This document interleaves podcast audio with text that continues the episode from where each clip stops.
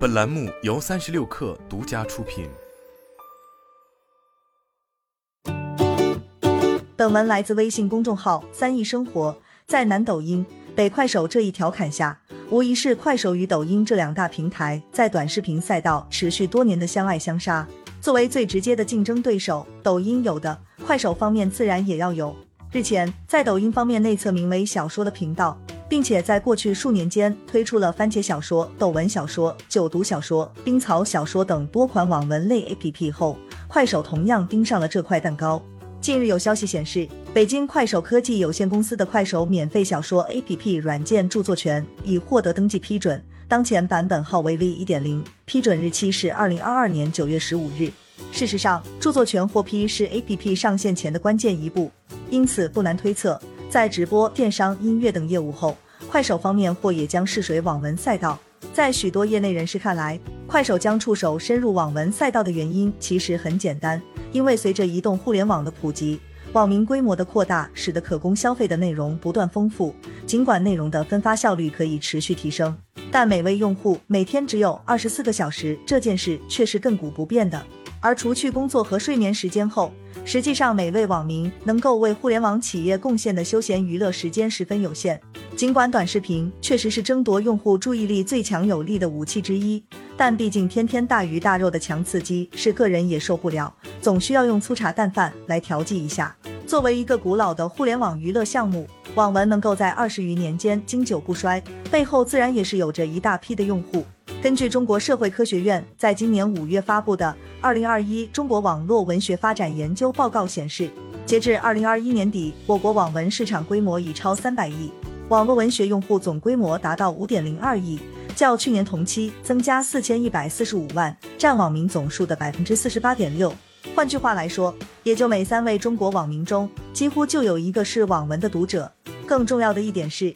相比于已经出现下滑征兆的游戏和几乎触及天花板的短视频，网文这条赛道依旧是未来可期。不过，快手想要做好自己的网文平台，或许并不容易，而原因无他，只因为已经错过了时间节点。对于网文平台来说，最重要的无疑是作者，但现在这条赛道的情况，则是二零一九年以米读、番茄小说为代表的免费网文，让整个网文作者圈子迎来了一次大洗牌。如今距离这一次洗牌的时间也并不远。在人工智能侵入网文赛道前，后者其实本身是个创意性极强的行业，并高度依赖作者的头脑风暴。据网文作者的现身说法，一般的作者一天也就只能更新五六千字，并且为了确保可读性。作者还需要频繁完善大纲、凝练文字，这就导致了绝大多数作者同一时间只能写一个作品，只有少数作者可以同时进行。快手进入网文赛道或将面临的最大挑战，可能就是现阶段作者的流动性不高。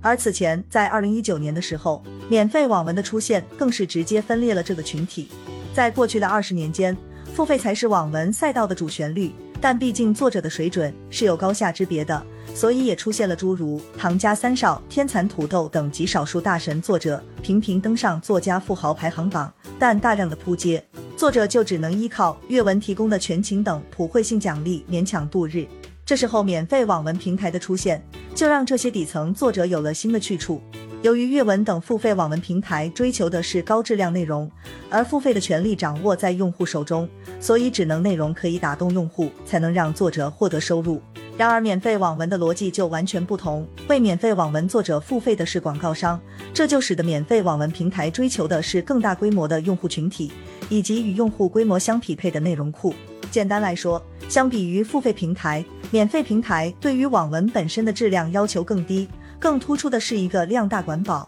再加上吸引人花钱和吸引人阅读显然并不相同，前者既要吸引人，也要让读者满意，后者则只需要引流就行。对于数量更多的底层作者而言，虽然写出优质的内容难，但码字本身并不难。因此，当年有一大批作者选择了转投米读、番茄、七猫等免费网文平台。同时，网文与自媒体还大不相同，后者能够一稿多投，是因为版权属于自己；可网文由于牵涉到 IP 变现这一重大利益问题，是不可能出现一位作者同时服务几个平台的。就像前文中所说的那样，由于作者的精力是有限的。所以，快手作为后起之秀，在没能吃到第一轮免费网文红利的情况下，随着如今市场格局的形成，要去哪里寻找足够的作者，无疑就成为了一大难题。更为致命的是，免费网文得以存在的基础，在这两年已经被动摇。事实上，免费网文的商业模型是平台向作者收稿，再用内容来吸引流量，然后再加价卖给广告商。可广告商如果不买单了呢？如今互联网广告已呈现出大盘整体下行的趋势，广告主纷纷收紧了预算，流量加广告。这一模式俨然已经不灵了。或许 IP 能够拯救一切，快手用免费网文的素材来给短剧业务输送内容，看似也是可行的。只可惜免费网文很难诞生 IP，免费网文的商业模式就决定了用户的停留时间是决定作者收入的核心指标，这就直接导致了重复雷同问题的泛滥。在被短期题材消费后，往往很难形成真正意义上的 IP，而这也并非空穴来风。毕竟，从二零一九年直到今天，免费网文平台有诞生了 IP 吗？尽管以免费网文作为蓝本进行微短剧改编的情况是有，但却鲜见真正意义上的 IP 出现。个中缘由其实也非常简单，因为免费网文的读者和作者间的联系并不紧密，毕竟读者是完全没有付出的，但付费网文的读者是实打实拿出真金白银来支持作者，所以凝聚力更强，且付费意愿已经是被证明了的。要知道，影视游戏公司购买网文 IP 的版权，为的就是吸引原著的粉丝。换句话来说，有原著粉丝基础的网文，无疑才能被称之为 IP。所以在这样的情况下，只能说网文是快手占据用户时间的必然导向。但究竟能不能做起来，或许还得看快手的决心到底有多强。如果选择大手笔砸流量培育作者，未尝没有在当下群狼环伺的网文赛道站稳脚跟的希望。